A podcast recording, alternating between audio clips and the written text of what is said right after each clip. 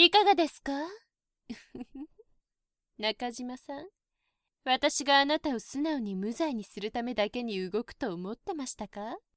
甘いですよ。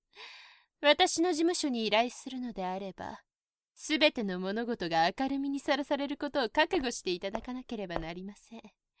さあどうしますか？いやあのこう言っちゃなんですけどこれすべてニードさんの推論。ですよね。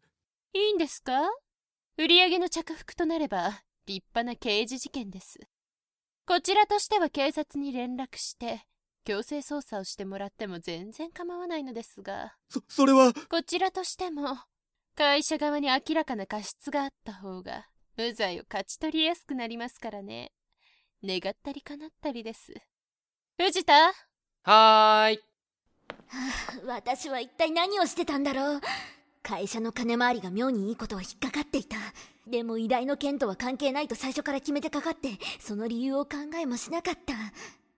所長の言った通り情報は全部出揃っていたというのに。ま待ってください。何ですか？やっと本当のことを話してくれる気にでも？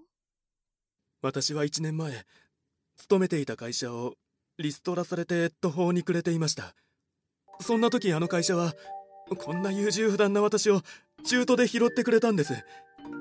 確かに人間関係などには苦労していましたがそれでも私の生活を支えてくれた恩義ある会社なんです。私が依頼したのは無実の証明です。会社の崩壊では。ありません。そんなこと重々承知の上ですよ。だからこうしてあなたの無実を証明しているんじゃありませんか。会社の崩壊？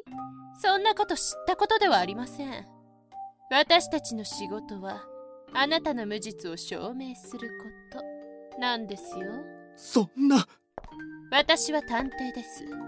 すべての嘘を暴き揺らぎようのない真実を白日のもとにさらす。それが探偵の仕事です。依頼人の願い事を叶える都合のいい便利屋ではありません。探偵は真実を白日のもとにさらす。さてそれでは勝ち取りに行きましょうか。